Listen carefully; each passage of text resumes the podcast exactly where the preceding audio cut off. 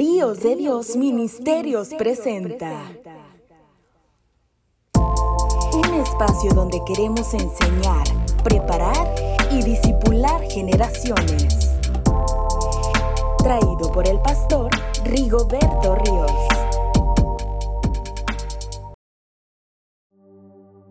Hola, ¿cómo están estimados amigos? Dios los bendiga, los saluda su servidor y amigo Pastor Rigoberto Ríos y les agradezco mucho que continúen con nosotros en, este, en esta serie de estudios de los grandes personajes de la Biblia a través de YouTube en su programa Ríos de Dios Ministerios. Les pedimos por favor que le dé like, que active la campanita, se suscriba y comparta estos videos también con otros amigos. Y también les agradecemos a todos los que nos escuchan a través de las distintas plataformas de podcast con el programa Reflexionando a Tiempo. Bueno, pues en esta ocasión les tengo otro personaje más de los 12 jueces de Israel y en esta ocasión hablaremos de Gedeón, que también es conocido con el nombre de Jerobal.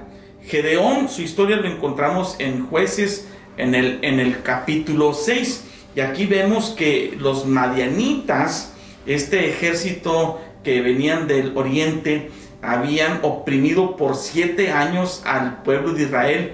Pero una de las características de los madianitas es que ellos esperaban a que el pueblo de Israel eh, hiciera sus plantaciones. Llegaba el momento en que ellos deberían preparar la tierra, el pueblo de Israel debería eh, sembrar la semilla, esperaban a que germinara eh, la plantita, empezaran los primeros frutos y cuando venía la, la cosecha, dice la Biblia que los madianitas se levantaban en grande multitud como langosta y venían contra la tierra de Israel y dice la Biblia que venían a devastarla y por causa de Madián dice que Israel empobrecía en gran manera. Dice que venían en grande multitud como langostas. Ellos y sus camellos eran innumerables y así venían a la tierra para devastarla. Y dice el versículo 6, y de este modo empobrecía Israel en gran manera. Y dice la palabra de Dios que Dios levantó a un profeta para recordarles que ellos habían sido libertados por la mano de Dios para bendecirlos y, y este profeta les dijo, y ustedes no han obedecido a Dios y se han levantado dioses ajenos y se han vuelto a la idolatría. Y en el versículo 11 de jueces capítulo 6 dice, y vino el ángel de Jehová y se sentó debajo de la encina que está en Ofra, la cual era de Joás Elieserita, y su hijo Gedeón estaba sacudiendo el trigo en el lagar para esconderlo de los madianitas, y el ángel de Jehová se le apareció y le dijo, Jehová está contigo, varón esforzado y valiente. Y Gedeón le respondió, ay Señor mío, si Jehová está con nosotros, ¿por qué nos ha sobrevenido todo esto? ¿Y dónde están todas sus maravillas que nuestros padres nos han contado diciendo, no nos sacó Jehová de Egipto, y ahora Jehová nos ha desamparado y nos ha entregado en mano de los madianitas? Fíjese cómo se presenta este ángel que viene de parte del Señor y le dice, varón esforzado y valiente. Y parece que Gedeón no le puso atención a estas palabras, o si las oyó, no le creyó. ¿Sabe por qué? Porque Gedeón se reconoce a sí mismo como un hombre cobarde, como un hombre que está huyendo de la situación. Sin embargo, Dios le llama y le dice, varón esforzado y valiente.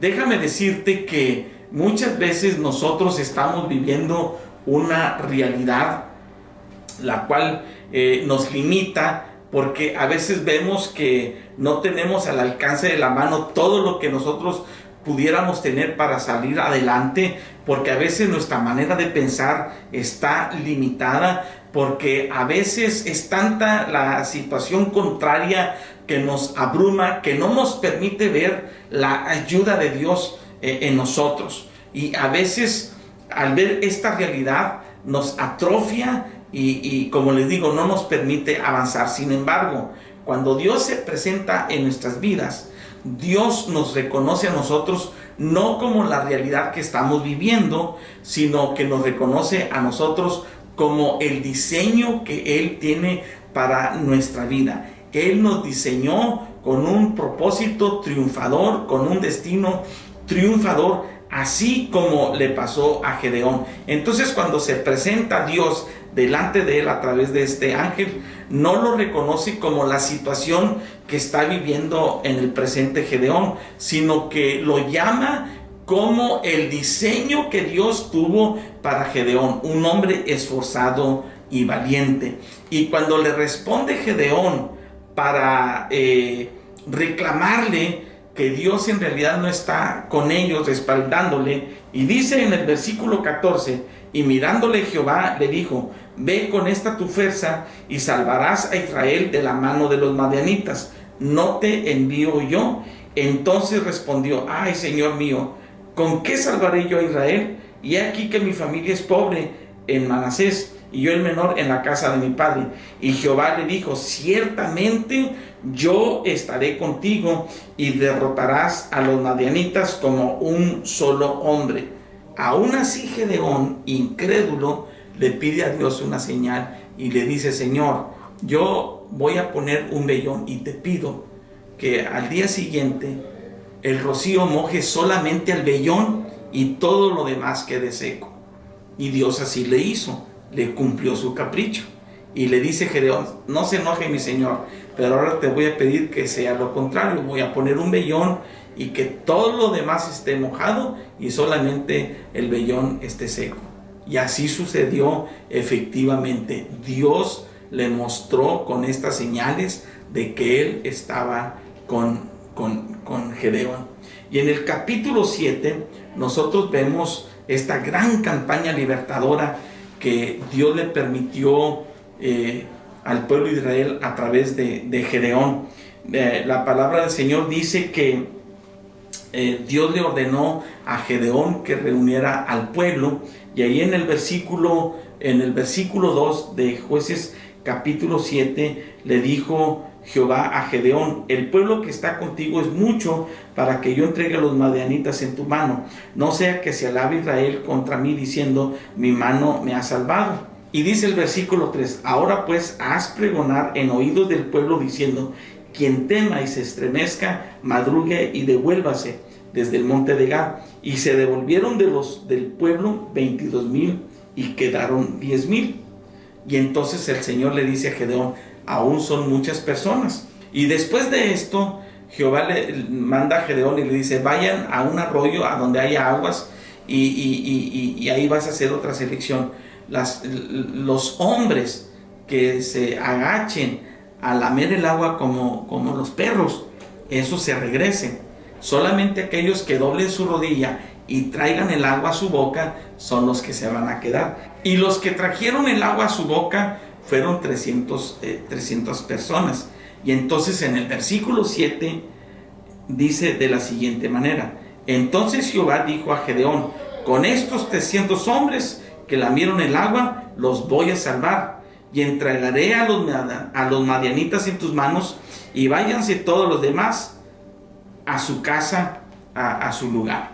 Y vemos nosotros que después Gedeón le dice al pueblo de, a estos 300 hombres del pueblo de Israel, eh, les dice por instrucciones de Dios que se junten teas y cántaros y les dice, nos vamos a acercar al campo de los madianitas en la noche, cuando ellos estén dormidos. Y luego cuando este, nos acerquemos, vamos a poner las teas dentro de los cántaros. Y cuando ya estemos listos, vamos a levantar nuestra voz y, vamos a, asustarlos, dice el versículo 16 de jueces capítulo 6. Y repartieron los 300 hombres en tres escuadrones dio a todos ellos trompetas en sus manos, cántaros vacías, vacíos, perdón, con teas ardiendo dentro de los cántaros. Y les dijo, mírenme a mí y hagan como yo hago. Y he aquí que cuando yo llegue al extremo del campamento, harán ustedes como yo hago. Yo tocaré la trompeta y todos los que están conmigo, y ustedes tocarán también la trompeta alrededor del campamento y darán por Jehová y por Gedeón. Y el versículo 20 dice, y los tres escuadrones tocaron las trompetas y quebrando los cántaros, tomaron en la mano izquierda las teas y en la derecha las trompetas con que tocaban y gritaron por la espada de Jehová y de Geón y de Gedeón. Y se estuvieron firmes cada uno en su puesto en derredor del campamento. Entonces todo el ejército echó a correr dando gritos y huyendo. Y los trescientos hombres tocaban las trompetas. Y Jehová puso la espada de cada uno contra su compañero en todo el campamento. Y el ejército huyó hasta Betzita en dirección de, Cera, de Cedera y hasta la frontera de Abel Meola en Tabac. Y vemos nosotros cómo Dios les da la victoria al pueblo de Israel con tan solo 300 hombres sin necesidad de tener armas en sus manos, solamente eh, cuernos de chofar, teas ardiendo y cántaros. Fue todo lo que necesitaron para obtener una gran victoria contra este inmensurable ejército de los madianitas. ¿Qué nos enseña la historia de Gedeón? En primer lugar, que no nos subestimemos a nosotros mismos, sino que nos veamos a nosotros mismos como Dios nos ve.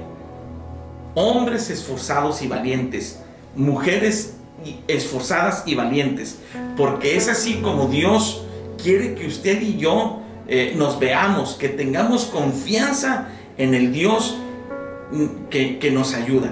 Otra lección que podemos ver aquí, que no se trata de la cantidad de las personas, no se trata de los ejércitos en los cuales nos podamos apoyar, se trata de Dios actuando en medio de nosotros, aún con todas nuestras limitantes. No se trata de lo que tengamos al alcance de nuestra mano, se trata de que Dios estará obrando con lo poco que podamos tener, así como sucedió con Gedeón, una gran victoria. Aquí se vio la mano de Dios directamente obrando, derrotando al enemigo. Solamente Gedeón y todo el ejército debieron confiar en el Dios libertador. De la misma manera nosotros no importa las limitantes que podamos tener, no importa los pocos recursos que podamos tener. Si usted y yo confiamos en nuestro Dios Todopoderoso, seguramente Él nos hará libres contra cualquier enemigo que pueda venir en contra nuestra. Tal vez enemigo de pobreza, de desesperanza, de pecado, de maldad. Muchas veces los enemigos se amontonan contra nuestra alma y contra nuestra vida, pero si usted y yo aprendemos a confiar como lo hizo finalmente Gedeón con el pueblo de Israel, seguramente que Dios nos sacará adelante y nos hará más que vencedores por medio de Jesucristo, quien nos amó. Yo lo invito para que usted pruebe a ese Dios todopoderoso que está dispuesto a respaldarlo y que está dispuesto a ayudarlo en medio de cualquier circunstancia. Oramos y le damos gracias a Dios. Padre, yo te doy muchas gracias porque a través de Gedeón podemos eh, aprender que tú nos ves diferente, Señor. Que tú ves nuestra realidad muy diferente a la que nosotros pudiéramos ver. También a través de Gedeón aprendemos, Señor, que no se trata de lo que tengamos en la mano y no se trata de, las multitudes. Eres tú quien puede obrar en nuestras vidas en medio de las dificultades, aún con todas las limitantes que podamos tener. Yo te pido en el nombre de Jesús que bendigas a cada oyente, a cada persona que está viendo este programa y que tú te manifiestes poderosamente así como lo hiciste con Gedeón. Tal vez sean muchos los madianitas que se amontonan en grande multitud como langosta para tratar de devastar nuestra vida y empobrecernos. Pero eres tú quien nos levantas como Gedeón para derrotarlos. En el nombre de Jesús te pedimos, Señor, que nos hagas más que vencedores por medio de aquel que nos amó. Gracias Dios. Amén. Que Dios los bendiga y nos vemos en la próxima entrega. Gracias.